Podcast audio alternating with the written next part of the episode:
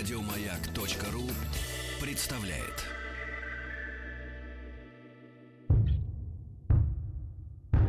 Министерство культуры СССР. Всесоюзная фирма грамзаписи «Мелодия» и Гостелерадио представляют. Звуковой фильм «Виа» Тринадцатая серия. Голубые гитары Москва. Новости. 1970. 4 февраля основан город Припять. 19 марта открытое письмо Сахарова и других с требованием демократизации советского общества. 19 апреля с конвейера ВАЗ сошли первые автомобили ВАЗ-2101. 22 апреля в СССР широкое празднование столетия со дня рождения Владимира Ильича Ленина. 6 мая заключен договор о дружбе между СССР и ЧССР. 26 мая в Москве прошел 16-й съезд ВЛКСМ. 14 июня в СССР прошли выборы в Верховный Совет СССР 8 созыва. 18 сентября в Лондоне умер Джимми Хендрикс, один из самых значимых музыкантов в истории рок-музыки. В этом году выходит первый диск «Виа. Голубые гитары». «Виа» с Ольгой Павловой. Советский Союз был абсолютно закрытой страной. Исключение составляли дипломаты, спортсмены, ну, иногда и артисты эстрады. Артисты балета, конечно, выступали за границей гораздо чаще. Так вот, Игорь Гранов вместе с советским мюзик-холлом гастролирует по обеим Америкам. И в Мехико он встречает и знакомится с гениальным Армстронгом. Мы с вами начали об этом разговор в предыдущей программе, а сейчас я расскажу вам эту историю. Концерты Луи Армстронга и его варьете проходили совсем недалеко от той площадки, где выступал советский мюзик-холл. Конечно, ну не то, что подружились, но познакомились, и Луи Армстронг пригласил молодого дирижера к себе на концерт. Луи Армстронг работал в варьете, и у него было, конечно, свое шоу. Агранов тогда был дирижером оркестра. Конечно, Игорь пришел в восторг, посмотрев вживую выступление гения. Но у молодого дирижера возникла парочку вопросов. Оказывается, в шоу маэстро, кроме джаза, очень много звучало шуток и прибауток, а самого чистого джаза настоящего было маловато. Но Игорь Гранов, недолго мучаясь, подошел и спросил, от чего да почему так мало джаза звучит? Ответ мастера Гранов запомнил на всю жизнь. Этот ответ и стал его Гранова творческим постулатом, а сказал ему тогда Луи Армстронг так – джазе, как и в классической музыке, разбираются очень немногие. Знатоки приезжают на джазовые фестивали. Вот там и звучит настоящая музыка. Там и ценят джаз. А кто приходит в зал на варьете? Торговцы, бизнесмены, политики. Этим людям нужна музыка, понятная им, чтобы они напеть ее смогли. И расслабиться зрителям ведь тоже надо. Вот мы и шутим. Надо людей развлекать. Они пришли получать удовольствие, и мы даем им то, что они хотели. Но делать это надо на высоком профессиональном уровне. Игорь Гранов после этого разговора с великим Армстронгом сделал такой вывод. Для широкой публики следует исполнять мелодии попроще, но делать это надо супер профессионально.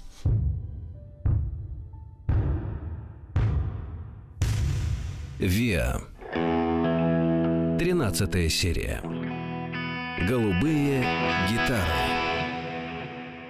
Ну вот и его голубые гитары могли работать практически для любой аудитории. Конечно, было полно трудностей. Как руководителю Гранову пригодился опыт работы до создания голубых гитар. Кстати, песни он начал писать еще в коллективе Михаила Волоха. Но самое сложное было поддерживать дисциплину и силы, духовные и физические, членов своей команды. Ведь иногда на гастролях они в день работали по 3-4 концерта. Кстати, каждый концерт длился по два с половиной часа. И это вовсе происходило не от их жадности. Просто публика в городах так долго ждала любимый коллектив, и все хотели попасть на концерт, и было просто невозможно им отказать. Благо, билеты стоили недорого. Доступно искусство тогда было. А пели ведь и играли вживую. А Гранов своим музыкантам так говорил – Ослабим график, и вы перестанете развиваться. Жизнь мгновенно умчится вперед, а вы останетесь на задворках. Кто желает, пожалуйста, шаг вперед, я не держу. И не держал, и уходили, и возвращались. А кто не возвращался, все равно, только словами благодарности вспоминает работу в голубых гитарах под руководством Игоря Гранова. Я вчера увидел о ком мечтал. Я за нею сквозь толпу, сквозь толпу бежал. Хоть и знал заранее, ну, конечно, знал уже,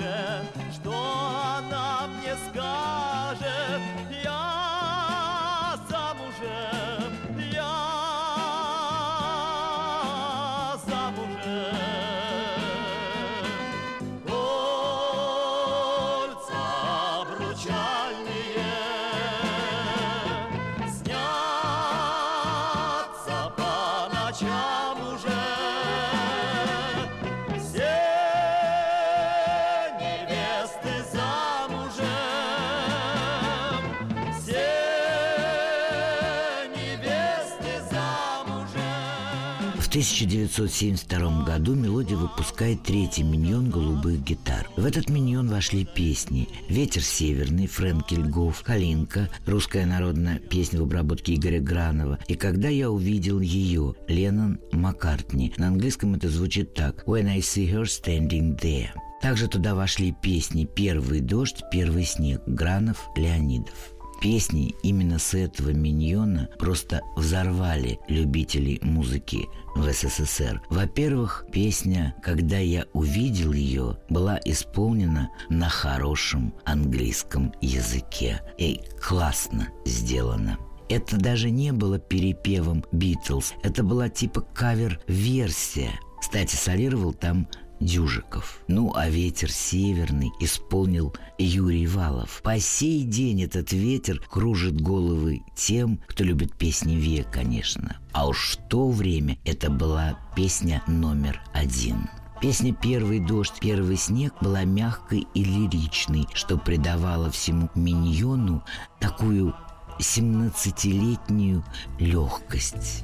Тихо в окна стучит и грустит листопад, Улетают грачи, но вернуться назад Бьется в спящую рожь. Серебром лунный свет, будто дождь. Первый дождь, будто снег Первый снег бьется в спящую рожь Серебром лунный свет, будто дождь.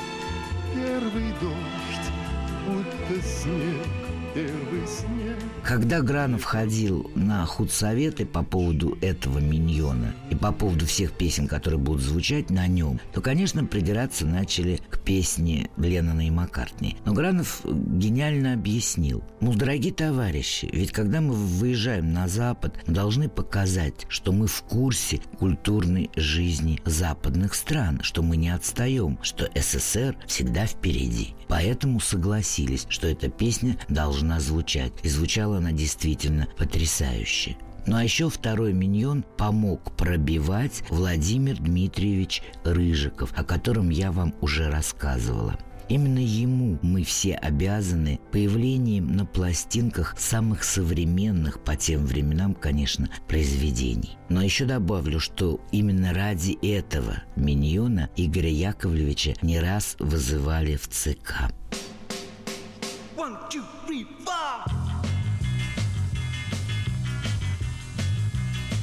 Well,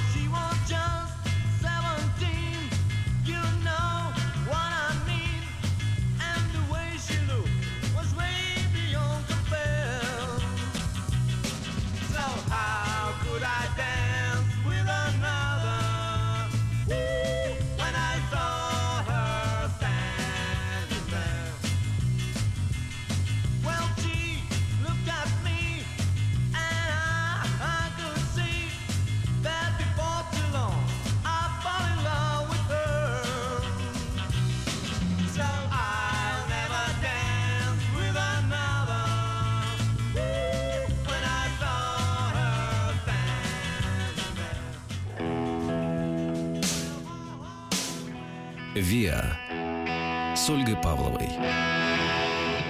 В 73-м выходит четвертый «Миньон». Вернее, это было, так сказать, тиражирование третьего «Миньона», с которого буквально как ветром сдуло песню Павла Леонидова «Первый дождь, первый снег». Ну, папа уехал в Америку. И вот в связи с его иммиграцией все песни, когда-либо им написанные, просто исчезали, их размагничивали. Такой был приказ. Вместо папиной песни «Первый дождь, первый снег» поставили песню, которая, так сказать, называется хитом всех пионеров. Песня «У дороги Чибис» или просто «Чибис» иорданского и пришельца. Вот так с эмигрантами поступали, просто уничтожали все, что они создавали, делая вид, что не было таких людей вовсе. Сейчас это кажется такой глупостью, а тогда это было продуманным уничтожением. Ведь если уничтожить то, что человеком создано, то и человека будто и не было. Но это другая тема. А мы вернемся, давайте, к записям. По воспоминаниям Юрия Валова, на первую запись Дюжиков, который солировал в песне «Когда я увидел ее стоящей там» или «When I saw her standing there», Дюжиков опоздал. Но все равно записал потрясающе. После этого, когда коллектив выезжал на гастроли. Ну, а Юрий Валов, повторюсь, записал «Ветер северный». Так вот, когда они выезжали на гастроли в другие города Советского Союза, то э, шли в ресторан обедать, а тогда в каждом ресторане, ну почти в каждом ресторане стоял такой музыкальный автомат. В нужно было бросить, по-моему, 20 копеек, и можно было послушать любую песню. Так Дюжиков что делал? Он начинал всем показывать Навалова и говорит, вот, вот кто записал, вот кто поет «Ветер северный». Тогда пол ресторана сразу ставили, бросая в автомат 20 копеек, ставили эту песню. И все слушали раз по 10 «Ветер северный». Но надо сказать, что от него никто не уставал, потому что песня ну, действительно потрясающая. В общем, вот так коллектив «Голубые гитары» стал всеобщим любимцем.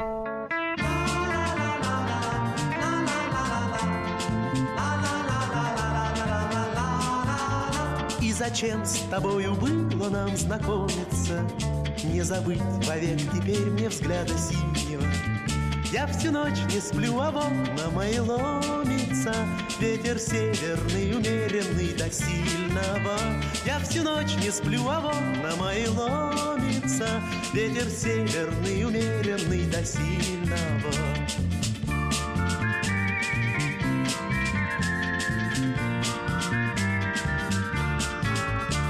Знаю я, что все пути к тебе заказаны, Знаю я, что понапрасну все страдания. Только сердце у людей сильнее разума, А любовь еще сильнее, чем расстояние. Только сердце у людей сильнее разума, А любовь еще сильнее, чем расстояние.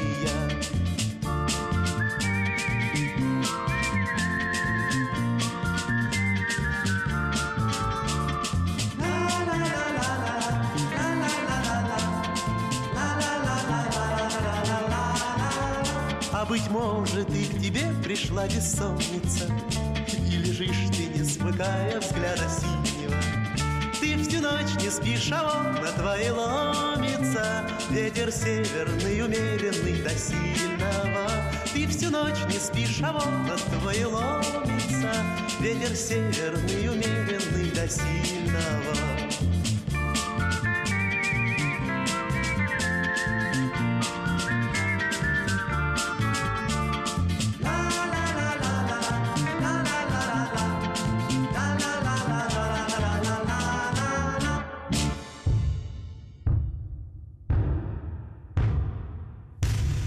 Виа.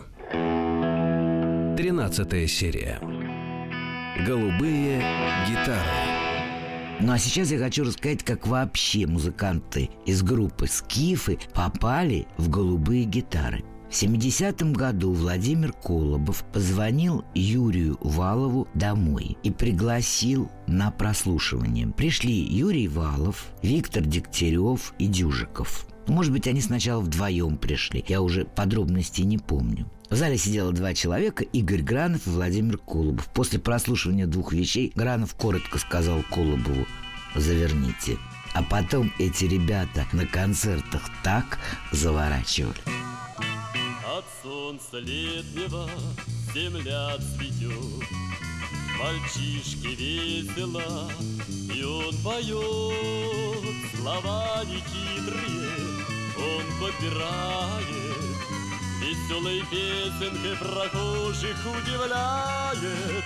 Ла-ла-ла-ла-ла-ла-ла-ла-ла-ла-ла-ла-ла-ла-ла-ла А он идет, поет и не смущается. Ла-ла-ла-ла-ла-ла-ла-ла-ла-ла-ла-ла-ла-ла В 1973 году в коллектив приходит Роксана Бабаян. В 1973 году также коллектив принимает участие в международном конкурсе эстрадной песни «Братиславская лира». Из-за исполнения песни «Будь как совесть» Оскара Фельдсмана на стихи Гамзатова «Вея голубые гитары» становится лауреатом конкурса и получает приз Министерства культуры Словакии. За это время «Голубые гитары» успешно гастролируют по Чехословакии. «Виа» с Ольгой Павловой. Со временем из ансамбля уходит несколько музыкантов, которые впоследствии создают на Украине очень популярный виа черивни гитары. А в 1975 году вместо Сергея Дюжикова, который перешел в группу Стаса Намина «Цветы», приходит певец и композитор Вячеслав Малежик «Голубые гитары» и гитарист и клавишник Алексей Пузырев. До прихода в голубые гитары, наверное, вы и сами помните, они работали в веселых ребятах. Правда, в то время среди музыкантов ходили слухи, что между Слободкиным и Грановым существовал, так сказать, крепостной договор о том, что тех, кто уходил из веселых ребят, на работу в голубые гитары не берут. И наоборот. Но я думаю, это была просто-напросто такая продуманная страшилка для кочующих музыкантов. Что делать, рынок музыкальный был очень ограниченным в СССР. И ребята, конечно, поступали, как им было удобнее и, конечно, выгоднее. Что-то мы, ребята, приуныли, Не пора ли песню запевать? Журавли в дорогу затрубили, Белу свету края не видать. Падает минута, Завтра в путь кому-то. Неизвестный путь Свежий ветер в грудь Не забудь любимую друга Не забудь.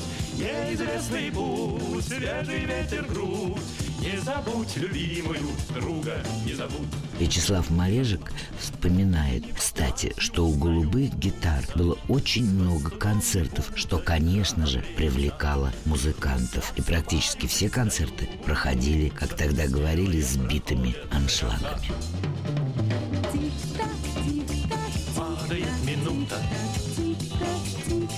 Завтра в путь кому-то Неизвестный путь Свежий ветер грудь Не забудь любимую друга Не забудь Неизвестный путь Свежий ветер грудь Не забудь любимую друга Не забудь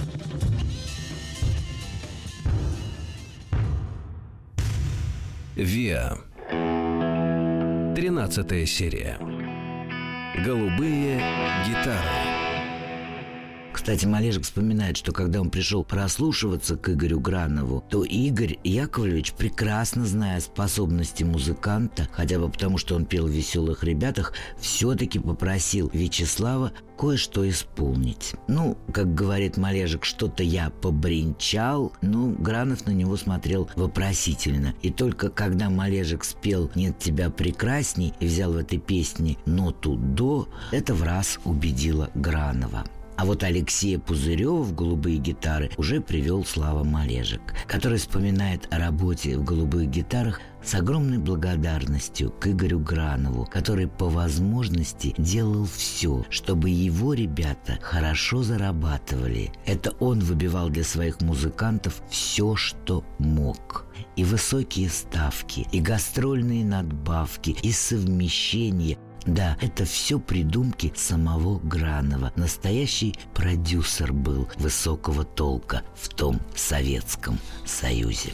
Но хочу отметить такую вещь, что у успеха, конечно, тоже две стороны. Вследствие того, что было очень много концертов и в городах Советского Союза, и за рубежом, с 72 и, наверное, по 75 в коллективе было мало записей и практически не выходили пластинки. Времени на все не хватало. И только в 76 году выходит «Миньон» с песнями «Почтальон», «Поцелуй», «Крокодил зеленый». Кстати, «Крокодил зеленый» — это песня Сергея Дьячкова на стихи Дербенева и Шаферана. Потрясающая песня, которая, на мой взгляд, до сих пор настоящий хит. За все тебя одну, конечно, не кляну Так вышло, что у нас дороги разные Но кто виновен в том, что мне тоскливо днем А ночью сны приходят несуразные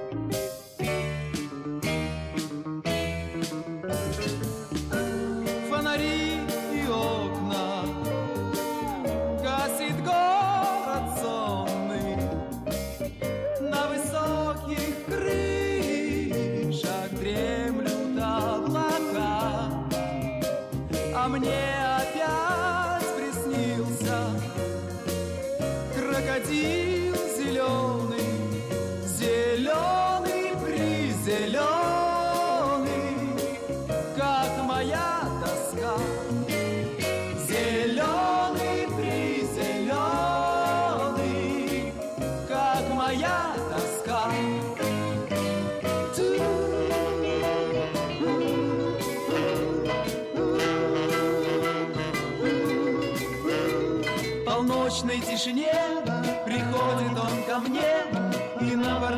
твой смотрит с умилением Тебя я, может быть, сумею разлюбить Но что мне делать с этим сновидением?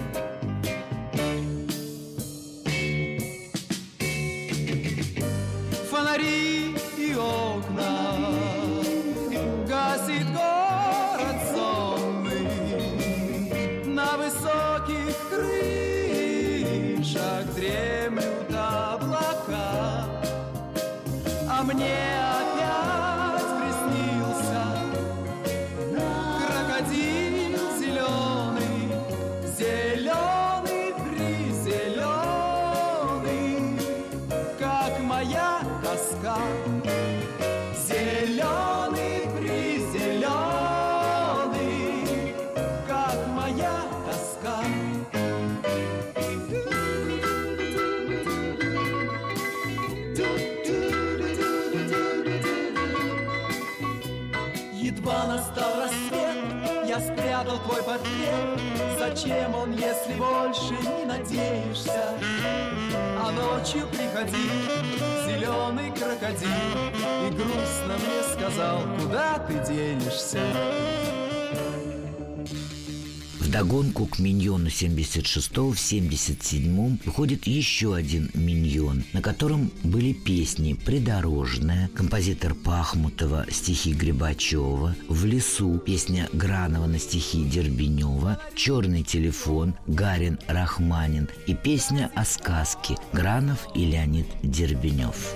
На высоких крышах дремлют облака Мне опять приснился Крокодил зеленый Зеленый призеленый Как моя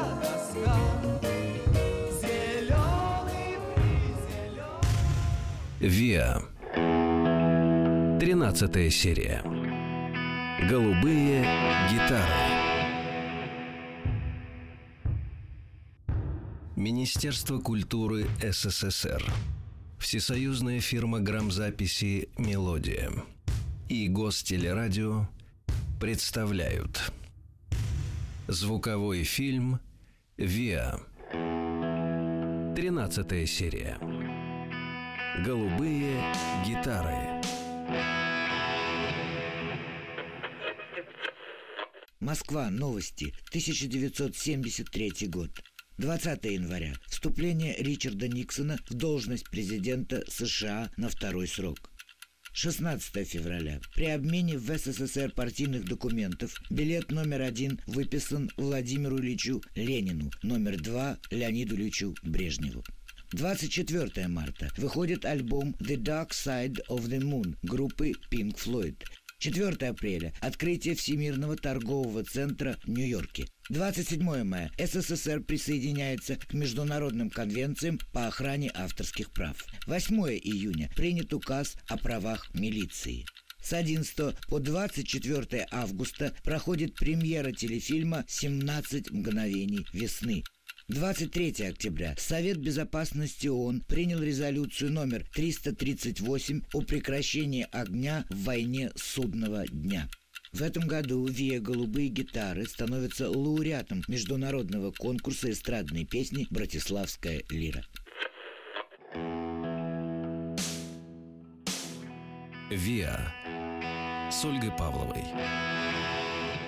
А мне бы хотелось все-таки в прошлое ненадолго вернуться. В Москонцерте работали в годы 60-е лучшие администраторы. Они занимались отдельными артистами или коллективами, но самое главное, они организовывали большие сборные концерты. Для таких концертов писали специальную программу и брали режиссера. Очень часто функции администратора, режиссера и автора брал на себя один человек. Такие программы сначала проходили в Москве, а потом уже по договоренности с филармонией любого города Советского Союза эти программы вывозились на гастроли. Концерты проходили в больших домах культуры, клубах, а уже позже на стадионах. В Советском Союзе было очень много профессиональных праздников, день металлурга, день рыбака, день торговли, день пограничника, ну и так далее. Если эти дни сложить, то пару месяцев страна вообще не работала.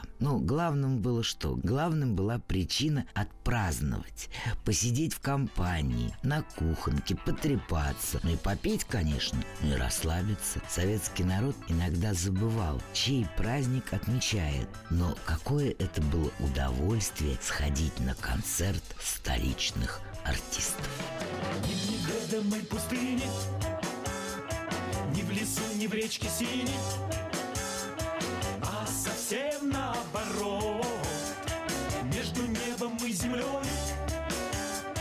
между летом и зимою, сказка мудрая живет. Не за горами, не за морями, всегда веселая, всегда сердечная ходит рядом с нами, сказка ходит рядом с нами, добрая и вечная.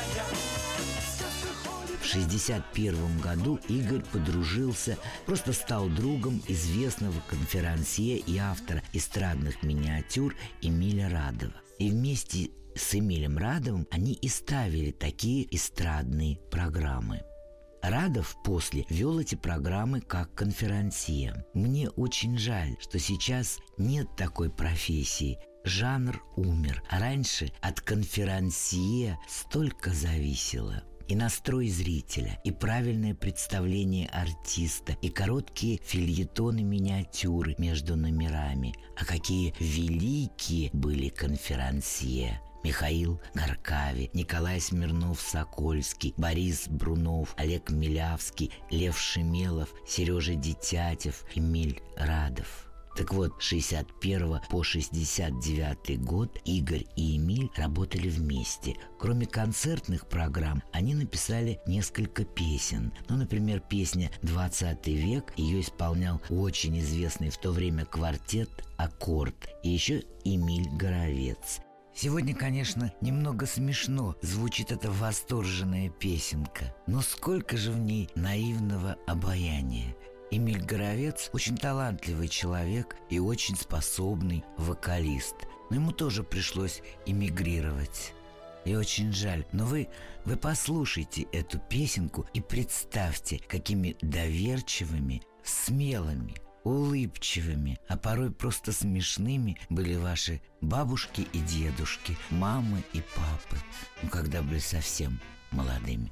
Двадцатый век идет разбег, И человек на ты уже на ты с луной. И снится мне, я на луне, И подо мною голубой мой шар земной Вижу снег полюсов Седые цепи гор ковры лесов Вижу, как планета кружится И моря как будто лужится Где живые дома и улицы Городов не вижу я Но в восточном полушарии Вижу очи твои карие Незабудками стоишь ты, любовь моя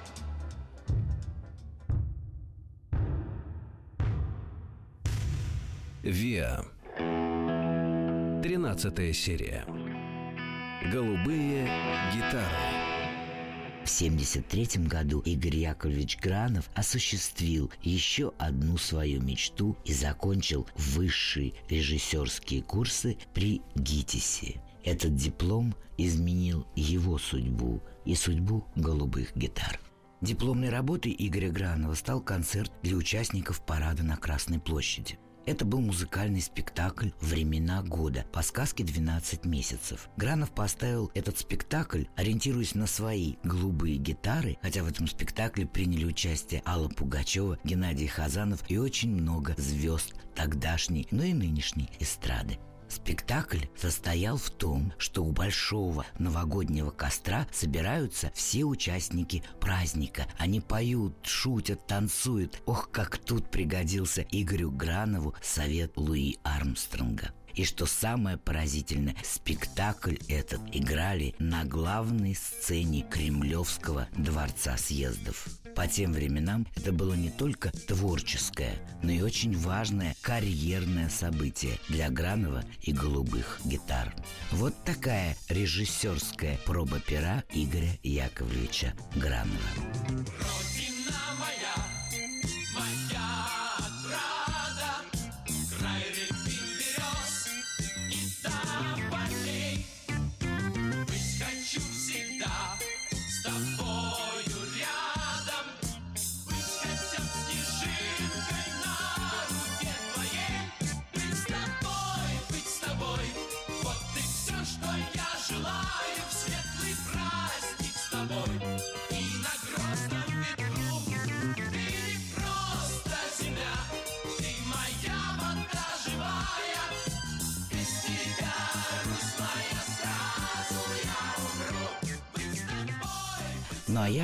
Позволю себе еще раз выразить восхищение аналитической и творческой натурой Гранова.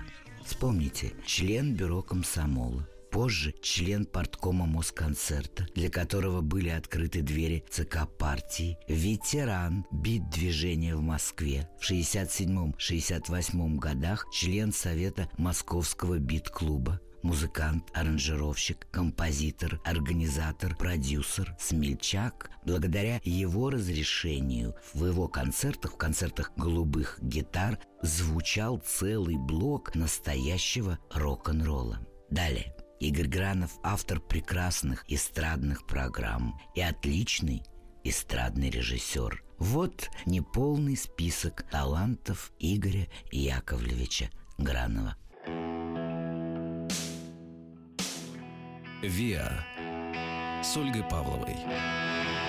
Тут я хочу несколько слов сказать о поэтах, а так сказать, людях, которые писали тексты и пишут для песен. На самом деле я всегда это называю стихами для песен. И, к сожалению, мы слишком часто не произносим, забывая их имена. Или же просто не забывая, а просто не зная, кто написал стихи для той или иной песни. А ведь как часто именно стихи делают песню или синтез музыки и стихов. Вот что такое настоящая песня. Вот что такое хит. Уж простите, что я произношу иногда торопясь, иногда не называя имена полностью, но я стараюсь хотя бы напомнить вам, кто же авторы любимых вами песен.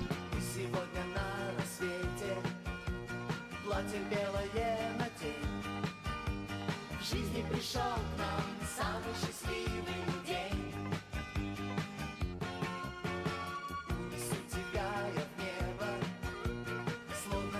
watch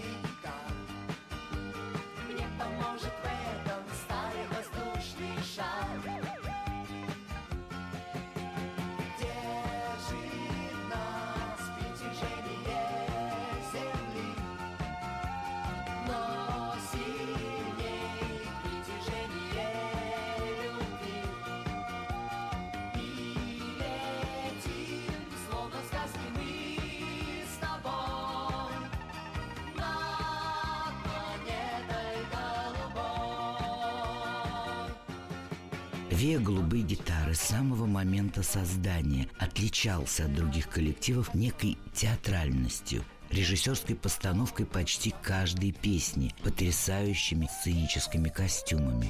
В плане музыкальном «Вея голубые гитары» называли ансамблем солистов. И с этим поспорить нельзя. Сказка ложь, да в ней намек Ты запомни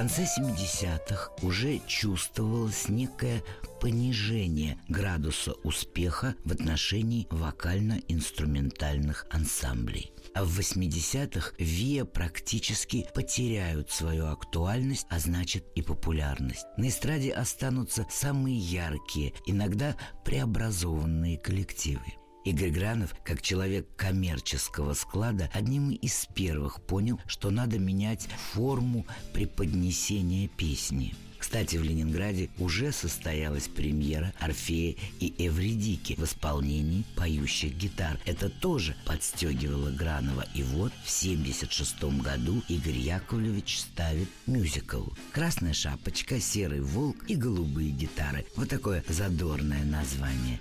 Ненавижу тот день, когда я тебя встретил. Ненавижу тот час,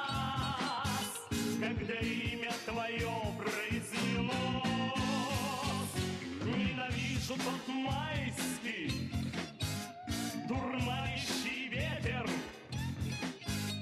за то, что мне запах сирени принес. Закрываю глаза, все равно тебя вижу. Затыкаю я уши, слышу звонкий твой смех. Ненавижу тебя.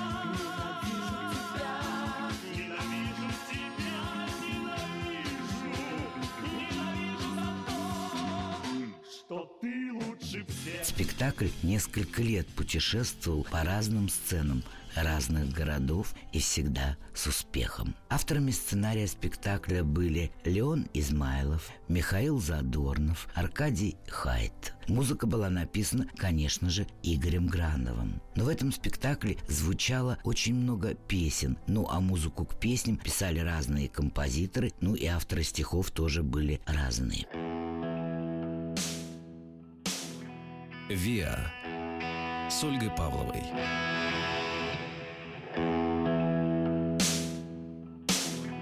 «Виа» с Ольгой Павловой.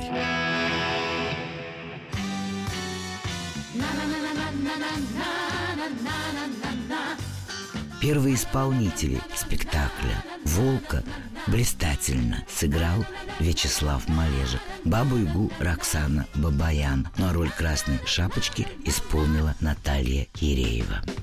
Первый раз любовь ворвалась в жизнь мою Первый раз не кто-то там, а я люблю Жаль, что силы нет крикнуть на весь свет Вот и я нашла любовь свою. Я люблю, я люблю, знаете, травы полевые. Я люблю, я люблю, знаете, звезды голубые. Я люблю, я люблю, понимаете впервые. Я люблю,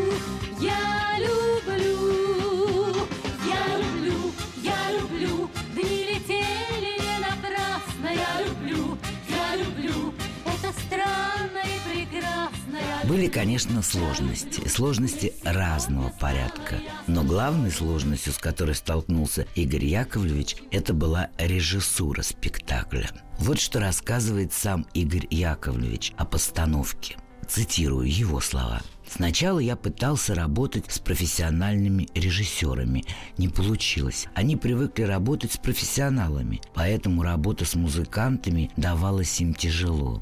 Но балетмейстер был необходим. Но опять же, не все балетмейстеры подходили для работы с артистом. Лучше всех понимал специфику этой работы ныне покойный главный балетмейстер цирка Петр Городецкий, потому что музыканты – это не танцоры. Их надо научить такому, что и смотрелось бы, и было бы легко в исполнении. Это я объяснял своим соавторам Хайту, Задорнову и Измайлову. Реприза должна быть такой, будто ее произносит шкаф. Я должен был сам все понимать и сидеть с ними, потому что, конечно, никакой режиссер такой возни детского сада, который занимался я, никогда делать не будет. Это я процитировала размышления Игоря Яковлевича Гранова о постановке мюзикла. Но хочу добавить, вернее уточнить, что в самом начале постановки Гранов все-таки обратился к Марку Розовскому. Но Марк Розовский после нескольких попыток на отрез отказался. Он прямо так и заявил Гранову. «Игорь Яковлевич, не могу я этим заниматься. Я их что, учить должен? И что я буду пять лет их учить? Нет уж, найдите себе своего отдельного разговорника». Ну, Игорь Яковлевич никогда не сдавался. Вот как он и решил эту проблему. Опять цитирую. «Нет», — сказал я себе, — «в конце концов, у меня тоже есть режиссерское образование. Если музыканты поют, играют, значит, могут и артистами быть».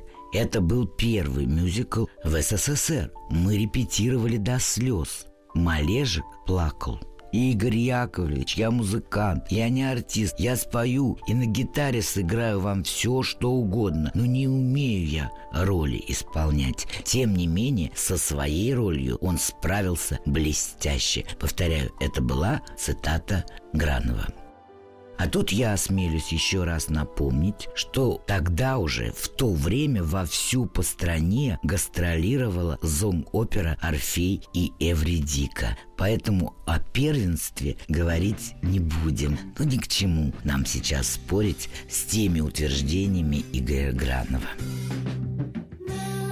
Ты снова скажешь мне, летят года, Ты скажешь мне, проходит все, какой бы ни была любовь, потоком лет ее унесет над спящую землей плывет луна.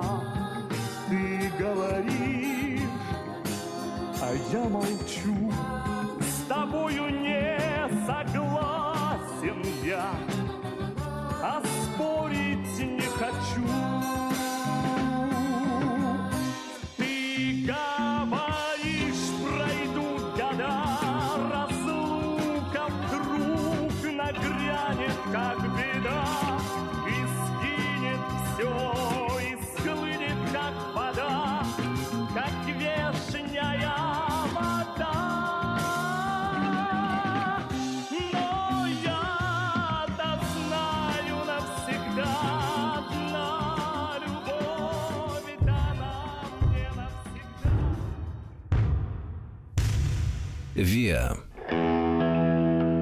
11 серия. Голубые гитары. А сейчас я хочу, чтобы вы услышали мнение зрителя об этом мюзикле, но зрителя из 78 года. Я не буду называть его фамилию, потому что не знаю, просто вычитала в одной газете. Хочу с вами поделиться.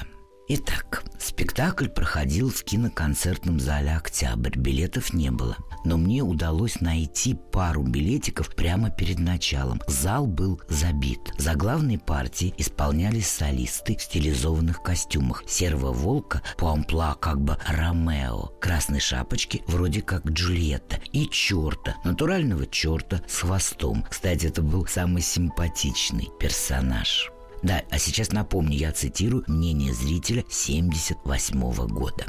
Он продолжает. Перечислять номера мюзикла не буду. Часть их записана на большой пластинке, но жаль, там нет куплетов «Черта» и других милых песенок. Но в целом представление оставило очень благоприятное впечатление. Было динамичным, профессионально исполненным и всем очень-очень понравилось. На сцену под аплодисменты и корзину цветов вынесли. Явление на концертах Вея нечастое. Возможно, успех программы, помимо исполнительского мастерства ансамбля, определяется и тем, что состояла она из разных песен, написанных разными авторами.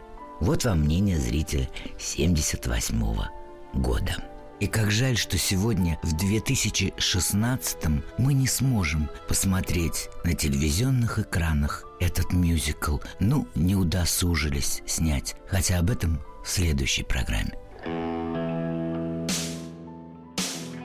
«Виа» с Ольгой Павловой.